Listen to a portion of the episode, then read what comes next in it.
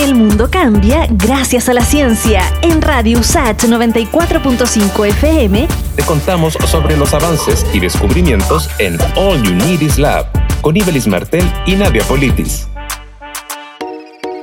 Investigadores de la USACH trabajan en el desarrollo de nuevas tecnologías que permiten tratar aguas residuales y domiciliarias, es decir, aguas que, por ejemplo, han sido usadas en industrias, mataderos de animales y otras actividades industriales. Ricardo Salazar, doctor en química y profesor asociado de la Facultad de Química y Biología de la USACH, trabaja en este desarrollo con el objetivo de que estas aguas se puedan reutilizar ya sea dentro de un mismo procedimiento industrial, principalmente como regadío, que es una de las más altas necesidades de agua en la economía chilena.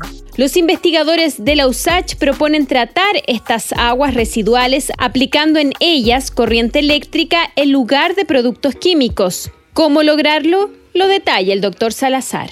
Aplicando una corriente, generamos oxidantes en el agua. Reaccionan con los contaminantes orgánicos, con los microorganismos, en el caso de los microorganismos destruyendo los microorganismos, y transforman todo eso orgánico en dióxido de carbono, agua y sales. El doctor Salazar agrega que la ventaja de la tecnología desarrollada por los investigadores de la USACH radica además en el uso de energía solar en estos procesos. Nosotros podemos sostener todo esto que está basado en la aplicación de corrientes utilizando energía renovable como la energía solar. Y la otra forma en la que participa es como reactivo. Entonces esos rayos ultravioleta que pueden llegar a la superficie del agua potencian estas reacciones de oxidación que yo les mencionaba.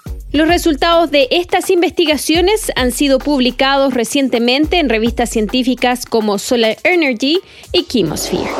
El mundo cambia gracias a la ciencia. Pronto volvemos con más noticias, descubrimientos y avances en All Unities Lab. En Radio USACH 94.5 FM con Ibelis Martel y Nadia Politis. Radio USACH, la radio de un mundo que cambia.